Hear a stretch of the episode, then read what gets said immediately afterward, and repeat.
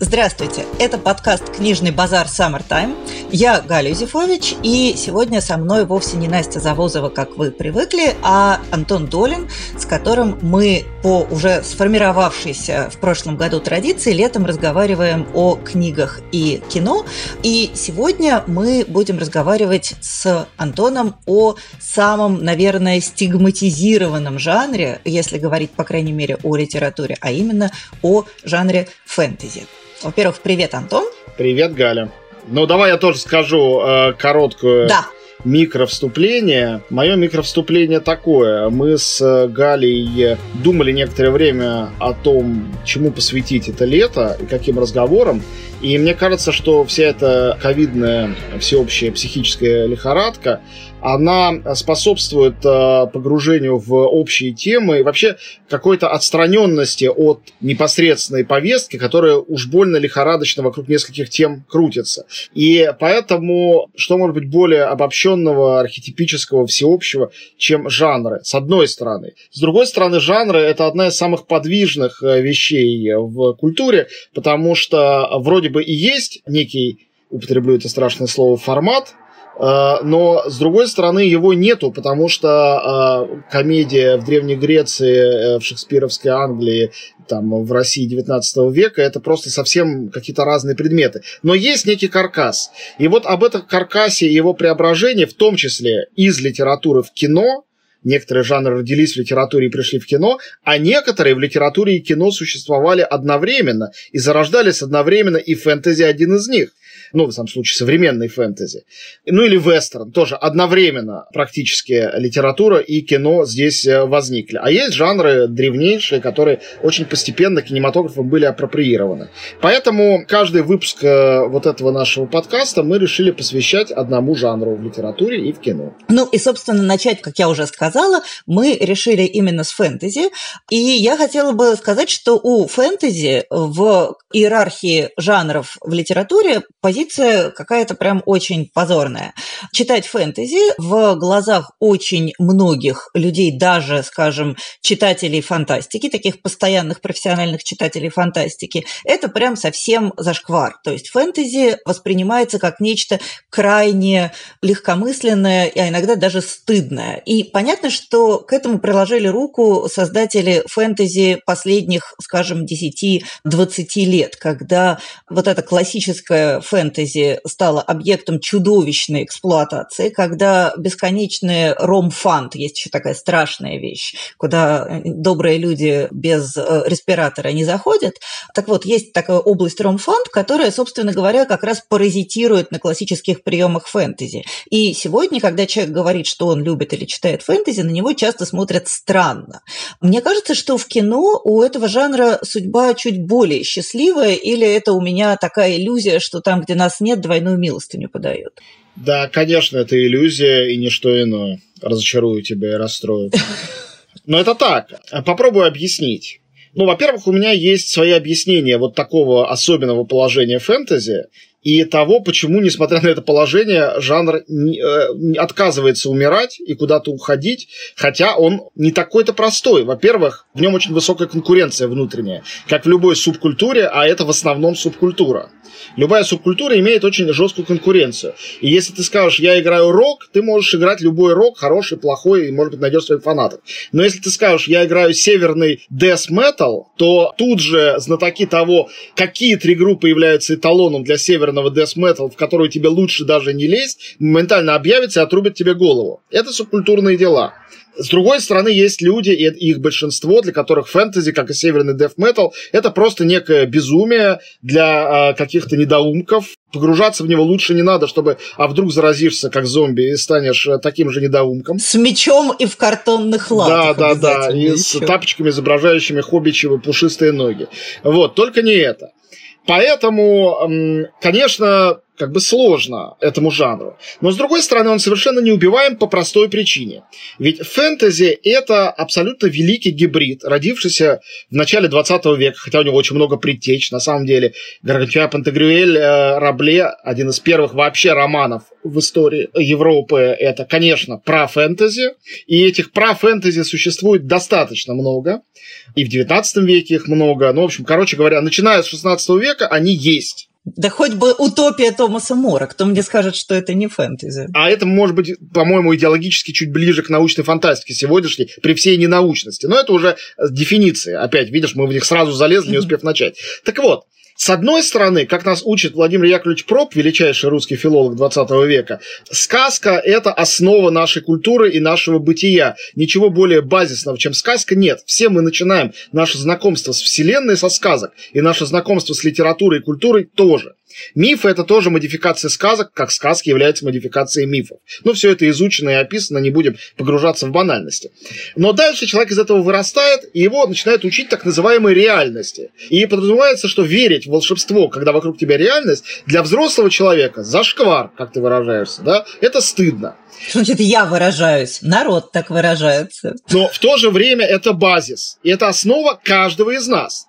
У нас нет такой универсальной основы, как сказка. Это самая универсальная основа человечества. Все остальное, джазовая музыка, яблочные пироги, э, ношение штанов, все остальное не универсально. Сказочная основа универсальна для человечества. Вот такая вот поразительная вещь.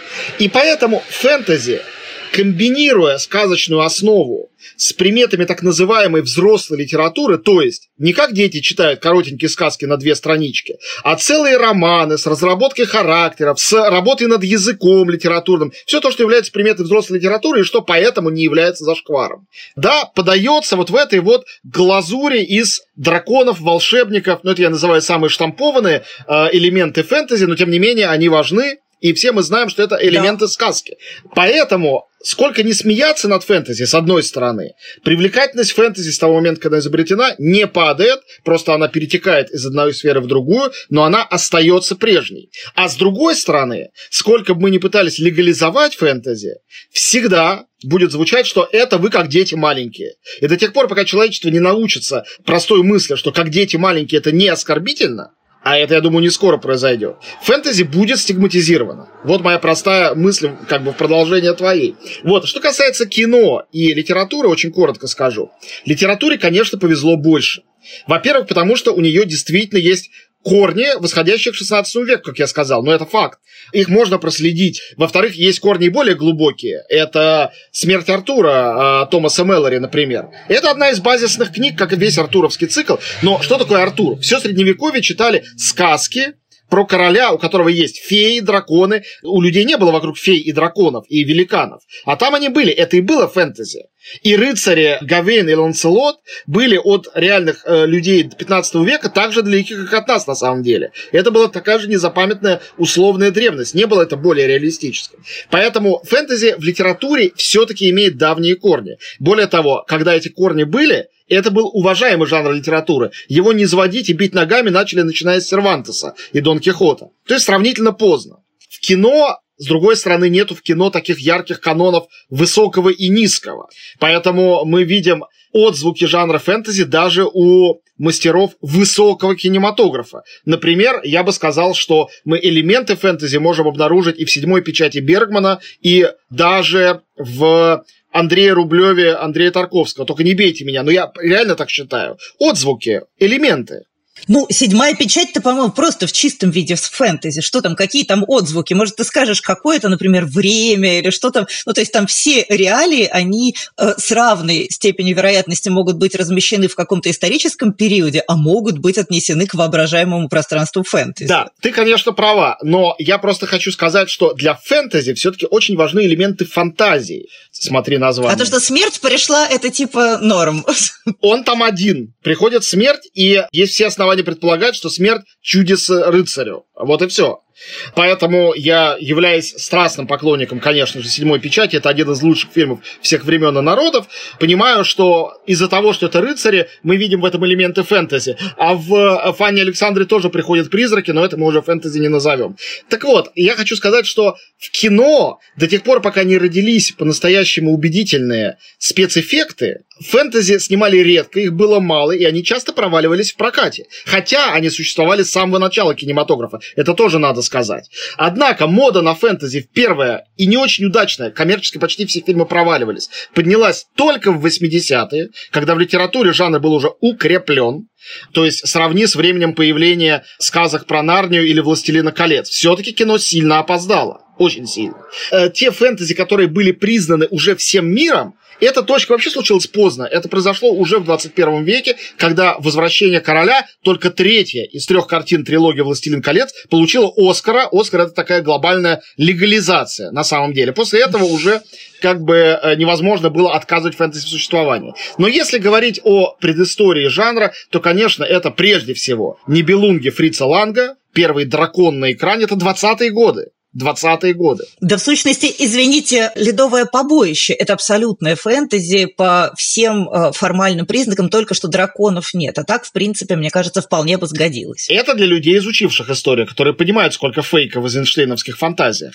Но смотрели-то это не так, это смотрели не как фантазию, а как некую историческую хронику. Поэтому не совсем хоть и с элементами. Вот. Но одновременно с Эйзенштейном или чуть позже работали, например, Роу и Птушко. И мы привыкли смотреть на них как на сказочников, однако это не так. У них есть именно фэнтези. То есть фильмы, рассчитанные на взрослую или, в самом случае, подростковую аудиторию. Это, например, Кощей Бессмертный, снятый во время войны Роу, это очень серьезная эпическая вещь, которая, конечно, является метафорой войны с фашизмом. И у Птушко его фильмы «Былины», Садко и Илья Муромец. Илья Муромец с огромным драконом трехголовым. Это не там по щучьему велению, это не сказка для детей. Это именно фэнтези, потому что былины для России, для нашей культуры то же самое, что Нибелунги для немецкой, песня Роланди и цикл о Шарлемане для французской, и Артуровский цикл для англоязычной. Я хотела бы вернуться на три шага назад и все-таки сказать, почему, на мой взгляд, еще у фэнтези, причем это как раз характерно и для кинофэнтези, и для литературной фэнтези, почему у него не очень хорошая репутация. Кроме того, что это воспринимается как литература детская, совершенно справедливо, тут я полностью согласна, это еще воспринимается как литература эскапистская, вообще как искусство эскапистское. То есть если ты интересуешься фэнтези, если у тебя, грубо говоря, любимый писатель Толкин или Джордж Мартин, не так важно, очевидно, с тобой что-то не так. Наверное, ты недостаточно любишь родину, недостаточно вовлечен в активное переживание момента и так далее далее. То есть это литература бегства. И очень в этом смысле характерно, я много раз ссылалась на этот совершенно блестящий диалог, который прям всем надо, мне кажется, прочесть. Это диалог э, Нила Геймана и Кадзуи Сигура. Он называется «Let's talk about genre», легко ищется гуглом. Так вот, э, они сидят и обсуждают, почему погребенный великан это фэнтези и фэнтези ли это, или, может быть, все-таки это только формально фэнтези, а на самом деле что-то гораздо более глубокое и сложное. И у них там масса всего интересного, но главное то, что оба эти человека, работающие в этом жанре считают своим долгом, ну, не то чтобы прям оправдываться за то, что они это сделали, но пытаться объяснить, что фэнтези это не обязательно про бегство, это в том числе еще и про метафору, что фэнтези может восприниматься как метафора. И в этом качестве сразу легализуется. Я хочу тебе сказать на это, что «Погребенный великан» одна из моих любимых книг, точно моя любимая книга у Исигура, а это не просто и метафора тоже это книга, которая направлена именно против эскапизма и бегства. То есть главный ее да. смысл в том, что память субъективна, в том, что память, и тем более коллективная память, в особенности коллективная память, играет с нами дурную шутку, обманывая нас. И то, что на самом деле, погружаясь в эти вымышленные миры, мы находим в них свое истинное «я», что очень болезненно. Кстати говоря, если позволишь, я назову мой любимый пример вот такого же парадоксального фэнтези, возвращающего к реальности вместо того, чтобы от нее уводить, в русской классической литературе. Это великая сказка Салтыкова-Щедрина про богатыря она полностью копирует легенду э, про короля Артура, который спит на Авалоне, могучем острове э, волшебном, однажды проснется и всех спасет. Вот там такой же великий богатырь, ну, это сказка на трех страницах, ее можно прочитать за 10 минут, я поэтому коротко ее перескажу. Он сочетает э, черты Артура, спасителя Руси-матушки, и, конечно, Ильи Муромца, который сидит с Сиднем, а все ждут, когда он наконец встанет с печи и победит злодеев. А в конце приходит к этому богатырю, которого боятся супостаты, тогда выясняется, что он за время спячки умер и сгнил. И это, по-моему, и есть прапогребенный великан на самом деле вот этот маленький текст предсказывает абсолютно всю эту потрясающую историю, написанную Сигуру. Вот бы поди Сигура удивился, обнаружился у него э, русский первоисточник. Я уверен, ему бы понравилось. Да, абсолютно точно. Ну, в общем, на самом деле, мне кажется, что метафоричность фэнтези – это ее важная черта, но тут всегда, как всегда, очень важно не впасть в заболевание гиперсемиотизации, прости господи, или, как выражаются психиатры, парафрения, когда вот не так давно, года четыре, например, назад, произошел очередной скандал с покойным Толкином, когда его уличили в расизме. Вообще его довольно регулярно с тех пор уличают в расизме. На каком основании? На том основании, что очевидно, что орки – это кто? Вероятно, какие-то восточные народы. Язык их очень похож на тюркские языки по звучанию.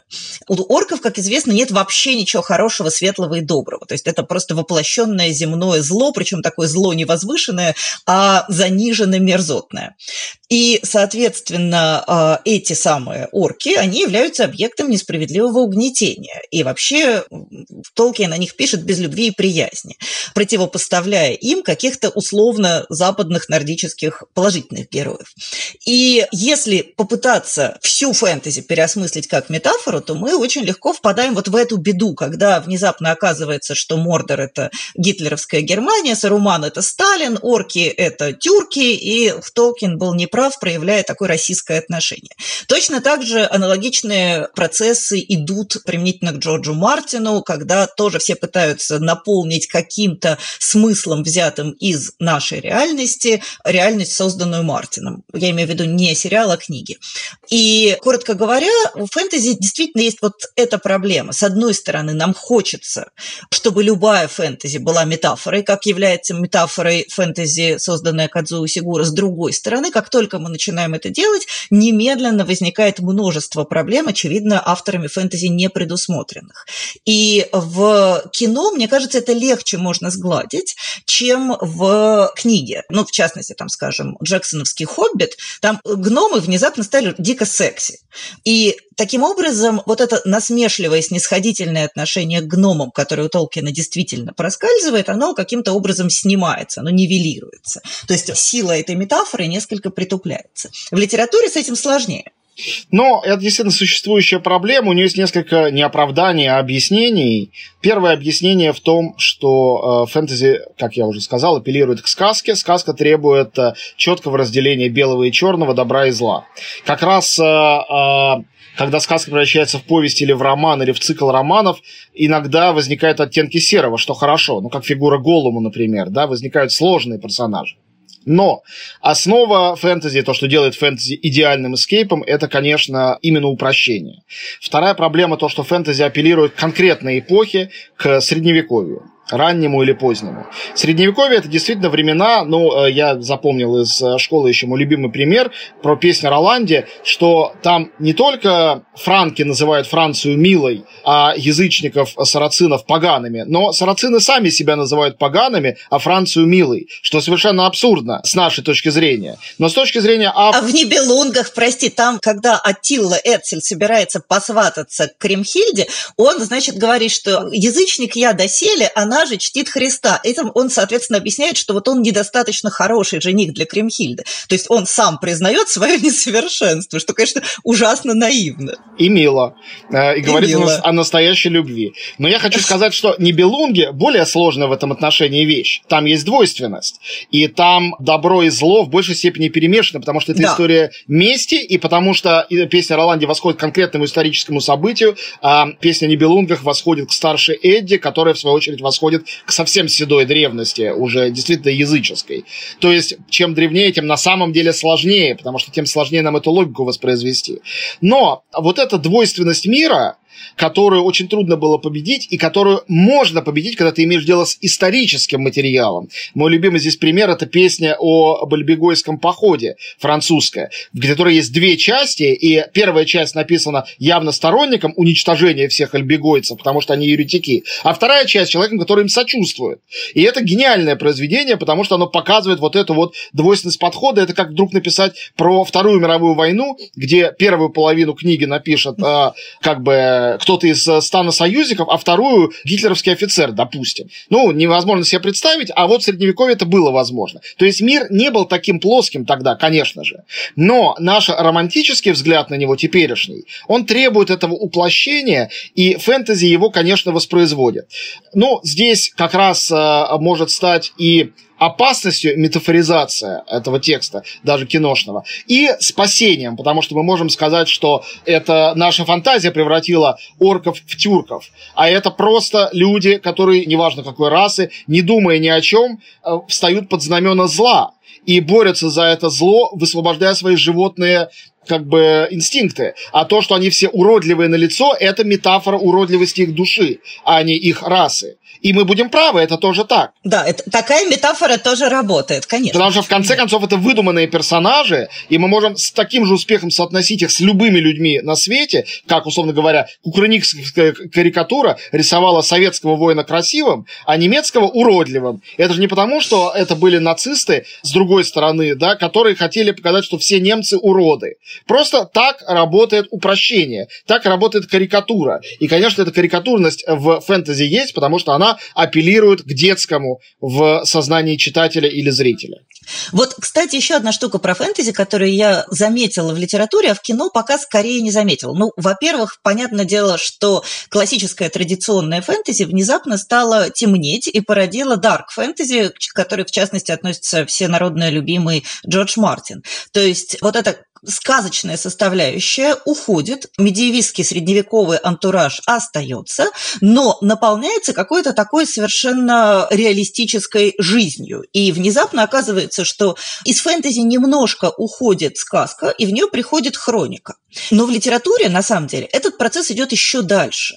Начинают появляться фэнтези, в которых вообще отсутствует материал средневековый, который становится просто историей о другом мире не обязательно мире, выстроенном по медиевистскому канону, не обязательно вот этом таком условно толкиновском мире с королями, королевами, волшебниками. Просто другой мир, который с нашим либо не соприкасается совсем, либо соприкасается только краешком. А в кино вот что-то такое уже начало появляться, потому что я пыталась вспомнить, пока не вспомнила. Послушай, ну, во-первых, кино отстает от литературы. Экранизации происходят позже всегда, и это очень часто экранизация, либо что-то навеянное литературой.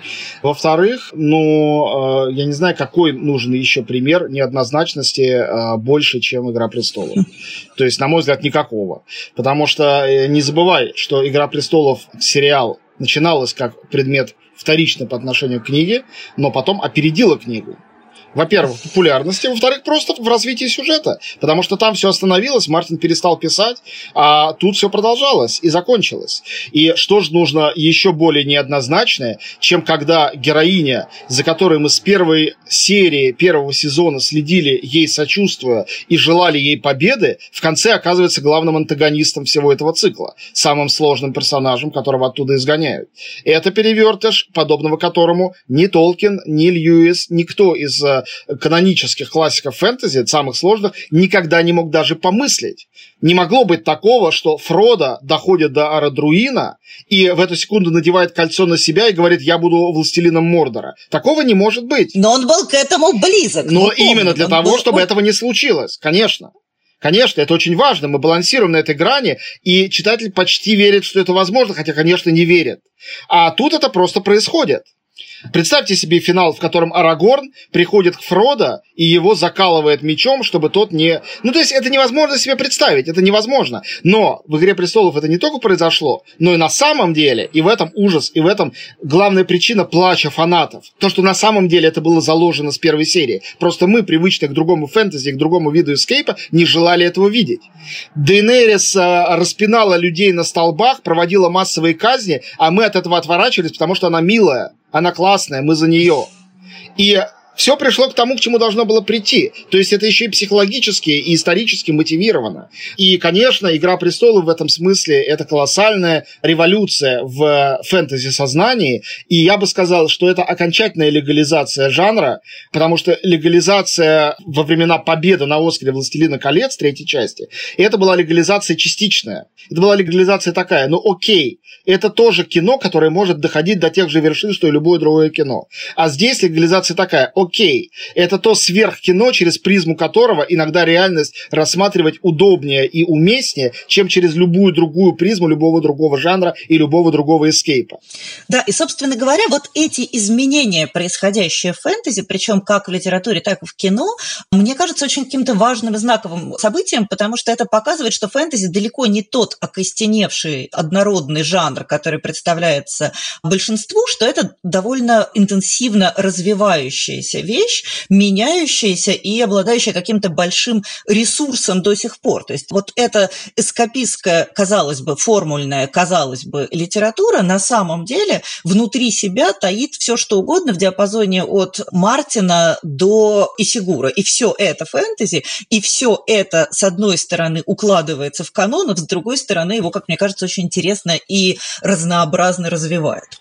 В том числе потому, что этот канон не такой древний, как кому-то кажется это не канон комедии, это не канон даже вестерна, который все-таки начал складываться в 19 веке. Это канон 20 века, который по-настоящему сложился только в послевоенной Европе, а потом быстро перекинулся на Америку. Поэтому он не настолько закостенелый и не настолько неподвижный. А закостенелость ему придает исключительно наша собственная закостенелость, наша собственная, иногда детская или подростковая приверженность каким-то образцам, как, ставим это слово в кавычки, идеальным. А теперь мне кажется, что пора переходить к нашему любимому разделу нанесения пользы, в котором мы будем вам давать советы, которыми вы можете пользоваться, а можете не пользоваться. И я хотела бы порекомендовать трилогию. Вообще фэнтези почему-то часто живет в сериальном формате в виде множественных книг. Так вот, я хотела бы порекомендовать трилогию, которая, как мне кажется, очень хорошо показывает, что при наличии некоторого воображения и умелых рук можно сделать из жанра такой очень традиционный, классический классической фэнтези. Это трилогия Ричарда Моргана, которая называется «Страна, достойная своих героев». На русском сейчас вышло две части. Э, первая называется «Стальные останки», вторая называется «Хладные легионы». Вначале мы видим расклад фэнтези настолько классический, что даже неловко. Неловкость у меня лично возникает от того, что там есть все, что обычно бывает в фэнтези. Там есть благородный рыцарь с тонкой душевной организацией, сложной судьбой, ну, такой буквально Арагорн. Там есть женщина-маг, она умеет буквально колдовать, и есть простодушный могучий варвар, который всех, кого надо, в капусту покрошит. Все они, конечно же, друзья, и все они на стороне добра. Но что делает Ричард Морган? Вообще, Моргана мы знаем в первую очередь как фантаста, не как автора фэнтези. Так вот, Морган берет этот абсолютно классический канон и разбивает его об коленку, потому что благородный рыцарь оказывается таким активным геем с очень, э, я бы сказала, насыщенной личной жизнью. Женщина-волшебница оказывается вовсе не волшебницей, а ученым, и в ее руках довольно мощное технологическое дарование. А благородный варвар оказывается тонким, нежным невротиком, опять же, с сложной персональной историей из конкуренции с братьями. То есть из вот такого шаблонного материала Морган вылепливает огромную, сложную, очень многофигурную историю, в которой он в каждой точке берет канон, показывает, насколько хорошо он его знает и как он умеет с ним работать, а потом этот же канон на глазах у удивленного читателя деконструирует, при этом ухитряясь создавать все равно невероятно насыщенный, бодрый экшен. Ну, я думаю, что те, кто читал «Видоизмененный углерод» или смотрел сериал, снятый по этому роману, те понимают, что Морган большой специалист по экшену. То есть, коротко говоря, вот эта трилогия «Страна, достойная своих героев», мне кажется очень интересным примером того, как классическую традиционную фэнтези можно перенастроить таким образом, что она становится совершенно актуальным, современным, очень динамичным и абсолютно не закостенелым высказыванием в сфере литературы. Так что, если вы еще не читали, то очень вам советую. Ричард Морган, «Стальные останки», «Хладные легионы» и третья часть тоже на подходе, скоро выйдет. Я, наоборот, решил рекомендовать не современные, а старые, потому что их, мне кажется, меньше знают, классические фэнтези в кино. И я уже упомянул фильм, который является матерью и отцом всех фэнтези, всех кинофэнтези. Это «Нибелунги» Фрица Ланга.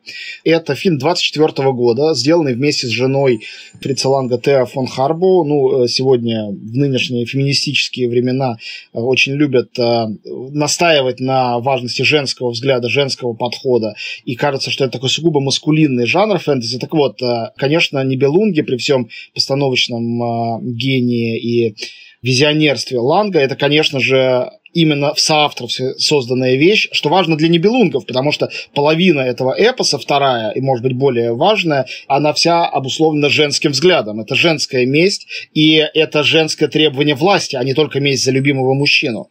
То есть это очень сложная история с самого начала, и она очень сложная в фильме. А, ты сказала про трилогии. Ну, конечно, просто фэнтези-жанр, которому тесно в 300 страницах или в полутора часах. Нибелунги Ланга длятся около пяти часов. Это огромный фильм в двух частях, собственно говоря.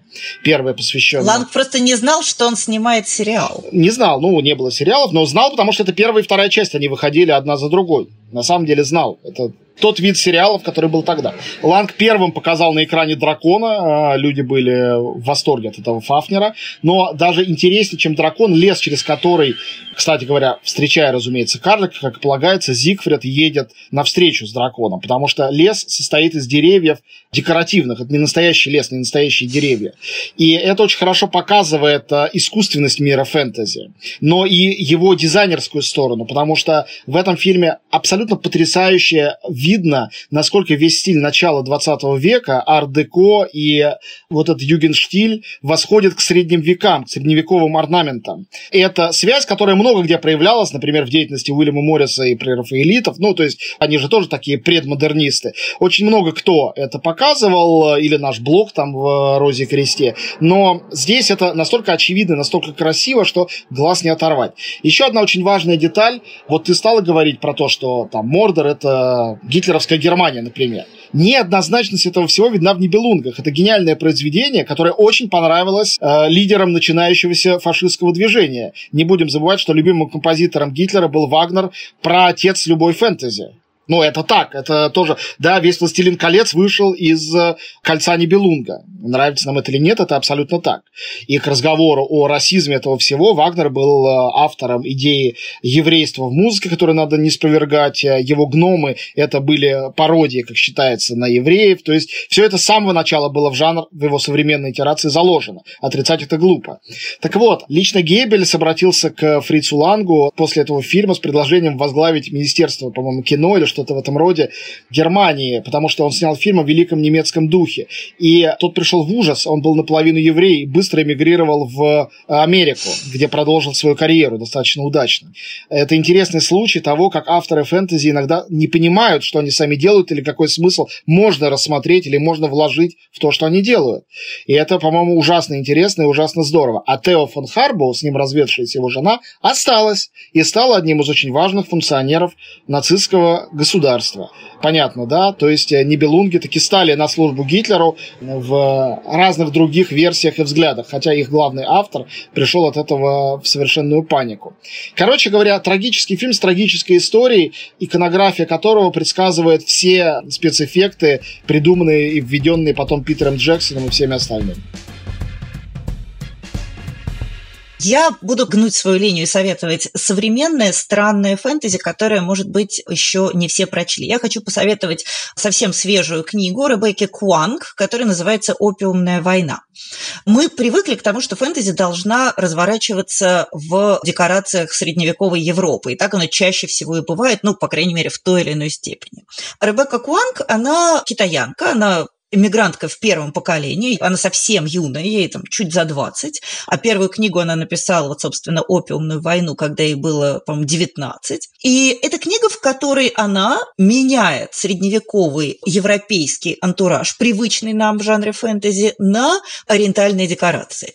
Действие происходит фактически в Китае, который является объектом агрессии со стороны фактически Японии. То есть, собственно говоря, «Опиумная война», вынесенная в заголовок, она отсылает читателя к реалиям настоящих опиумных войн, в которых понятно, что главные агрессоры были европейцы, а не японцы, но тем не менее роль Японии тоже была довольно существенна. Ребекка Куанг пишет книгу исключительно вторичную. Ее за это очень часто ругают, потому что там начинается все как Гарри Поттер, девочка, которая э, учится в школе для особо одаренных детей. Потом это все сменяется «Властелином колец», потому что там крепость, которую осаждают злодеи, которую обороняют герои. А в конце это все уходит в какого-то Джорджа Мартина с Кровищей Мочиловым. Но вот что мне показалось ужасно интересным в этой книге. Ребекка Куанг действительно очень молодой автор. И понятно, что когда она пишет, она в значительной степени опирается на впитанные ею стереотипы из любимых книг. Но используя эти стереотипы, используя вот эти абсолютно привычные нам штампы и клише, она ухитряется создать что-то совершенно новое. То есть мне кажется, что это поразительный пример такого вот абсолютно натурального, неограненного, большого писательского дарования, когда из буквально привычных паутины и палок, которые мы все многократно видели в разных других ролях, она собирает абсолютно живой, насыщенный, энергичный, невероятно увлекательный текст. Это э, сюрприз тоже трилогия. Вторая часть уже вышла на английском, скоро выйдет на русском.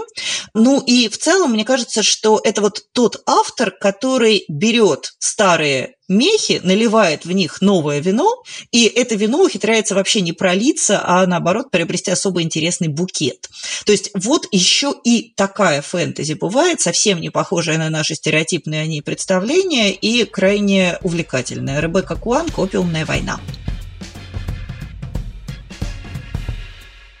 Я опять шагну в прошлое и вспомню о тех самых 80-х годах. Это самый интересный период в развитии кинофэнтези, потому что спецэффекты уже достигли того уровня, когда можно было это показывать, а жанр все еще считался низменным. И поэтому ни один из фильмов не получал фантазийных больших действительно той прессы, которую заслуживал. Критики очень часто говорили, что все это какой-то трэш. Вот. У меня есть много любимых обиженных фильмов того времени. Любимый обиженный, наверное, самый – это «Легенда» Ридли Скотта, который он снял, по-моему, после «Бегущего по лезвию» и «Чужого». То есть он был супер на коне, с молодым, мало кому еще тогда известным Томом Крузом, с супер эффектным там дьяволом рогатым. Ну, фильм просто раздавили или он провалился, никому не был нужен. Или недооцененный до сих пор лабиринт Джима Хэнсона, совершенно великая вещь с песнями Дэвида Боуи. Или на самом деле диалогия про Конана Варвара, основанная на книгах а, Роберта Говарда, который, Говард, а, вообще-то важнее Толкина для жанра, а, потому что он гораздо раньше Толкина придумал эти параллельные миры, основанные на человеческой истории, но с элементами фантастики. Я бы сказал, что Говард для жанра фэнтези то же самое, что Лавкрафт для жанра хоррора. Недаром они поддерживали какую-то там дружбу, не уверен, что реально, по, по переписке, но какие-то отношения были. Это все 20-е годы, или 30-е, чтобы вы понимали. Вот. И фильмы с Шварценеггером, на мой взгляд, очень милые. Хотя, конечно, они кондовые, конечно, они, ну, несовершенные. Очень смешные. Ну, очень. смешные, конечно. Зато в них сформирован герой, э, который действительно адекватен литературному. Литературный герой гиперболический, да, он как бы невозможен а на экране они его сделали благодаря особенному обаянию и особенному, как сказать, стилю такого чужака, который есть на самом деле в Шварценеггере, всегда был. В Голливуде он все равно был чужаком долгие первые десятилетия. Но неважно, я хотел другой фильм назвать, это короткая предыстория 80-х фэнтези кино. 80-е почти что закончились фильмом, который как раз имел успех, но культовым не стал, а очень напрасно, потому что он является прямым предсказанием «Властелина колец», Джексона, при том, что основан на оригинальном сценарии. Вот такая интересная вещь.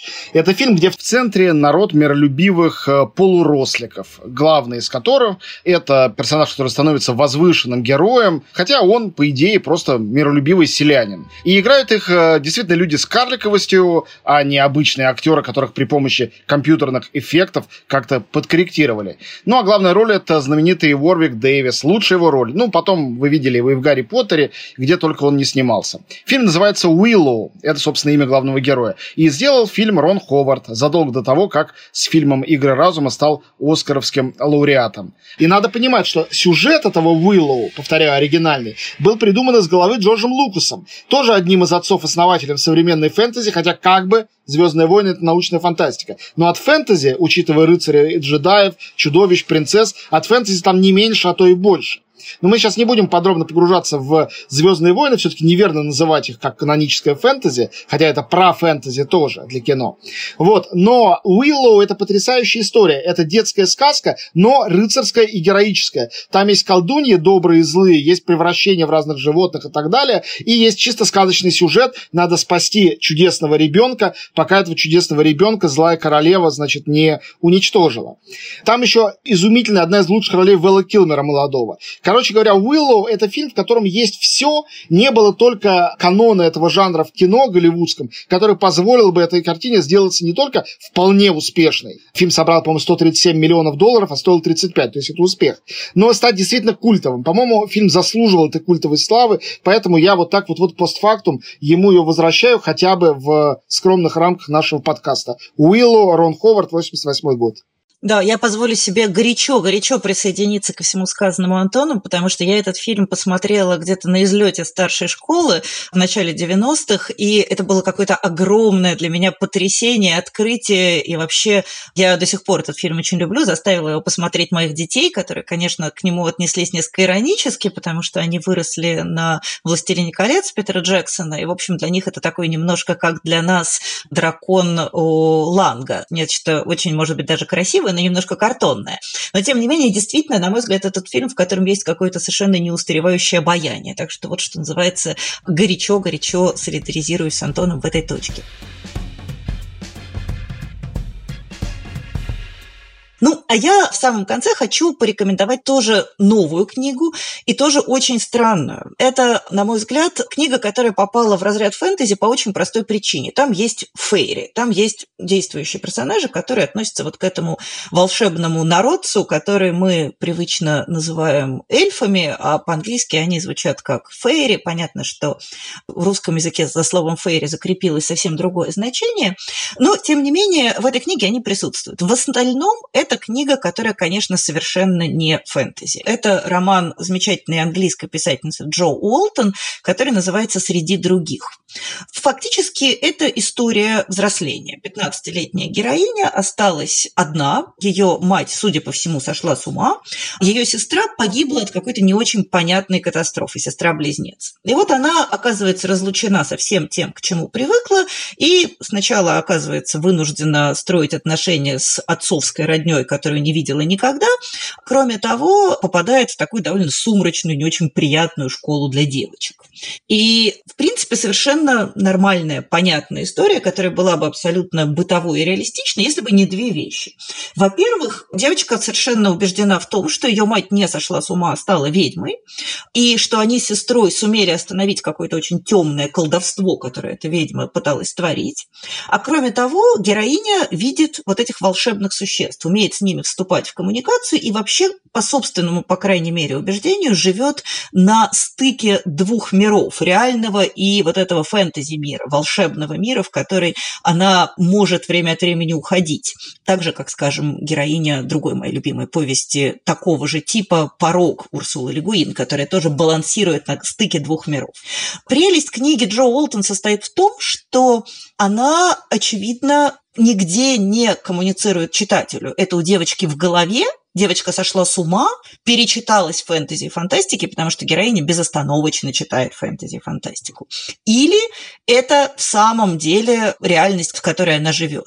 И вот это мерцающее ощущение того, что вот этот волшебный мир, мир фэнтези, мир чудесных созданий находится вот буквально на расстоянии вытянутой руки, и в то же время он может оказаться иллюзией, может оказаться бредом девочки, пережившей тяжелую психологическую травму. Вот это, мне кажется, совершенно выдающийся опыт сочленения двух типов фэнтези. Вообще фэнтези, как известно, бывает высокое, это как у Толкина, когда нет никаких привязок к нашей повседневной реальности. А есть низкое, когда, грубо говоря, девочка Люся открывает дверь шкафа и уходит в волшебную страну Нарния, а потом возвращается в нашу обыденную реальность. Вот Джо Уолтон, мне кажется, создает какой-то третий тип фэнтези, в котором оба мира существуют параллельно, и оба друг для друга как бы слегка иллюзорны. То есть она создает вот какой-то другой, не высокий, не низкий, а третий тип фэнтези, который, мне кажется, очень интересным и продуктивным. То есть вообще совершенно прекрасная книга, в которой, как выражается Настя Завозова, с героиней происходит вся мировая литература. И, кроме того, действительно очень интересный опыт работы с фэнтези-каноном, с фэнтези-персонажами в современных реальностях. Если вы еще вдруг не, то, пожалуйста, давайте сразу да, потому что вообще замечательный роман Джо Уолтон среди других твой рассказ, я не читал эту книгу, конечно, моментально меня вызвал в памяти один из моих самых любимых фильмов, которые, наверное, надо причислять к фэнтези, но, наверное, не очень правильно включать в рекомендательный список, потому что все, кому нужно, и так его уже смотрели. Это фильм Гильермо Дель Торо «Лабиринт Фавна». Совершенно выдающаяся картина, в которой фэнтези или сказочные элементы, и элементы нашей, как ты говоришь, низкой, э, ну, приземленной реальности, речь идет о событиях гражданской войны в Испании, они уравнены, и ты имеешь право выбрать э, любую любую из возможных оптик. Считать, что девочка Офелия спятила и поэтому всего напридумывала, или считать, что действительно есть параллельный мир, куда она вот-вот сбежит, и все будет там у нее хорошо. В зависимости от этого у фильма есть хэппи-энд или нету. Я хотел бы, поскольку «Лабиринт Фавны», я надеюсь, вы все смотрели, порекомендовать на самом деле другой фильм того же режиссера. Гильермо Дель Торо, один из самых, мне кажется, выдающихся современных режиссеров, и тоже уже легализованных благодаря тому же Оскару, когда его «Форма воды» получила Оскар за лучший фильм года. Для меня это потрясающе важное событие, потому что это картина, которая за 10 лет до того не имела бы шанс даже попасть в Оскаровские номинации. Но нынешние все разные политические и социальные изменения заставили всерьез отнестись к этой, в общем-то, сказке. Так вот, э, фильмы э, Дель Торо не то, что все были переосмыслены, я думаю, что их стоит еще переоткрывать.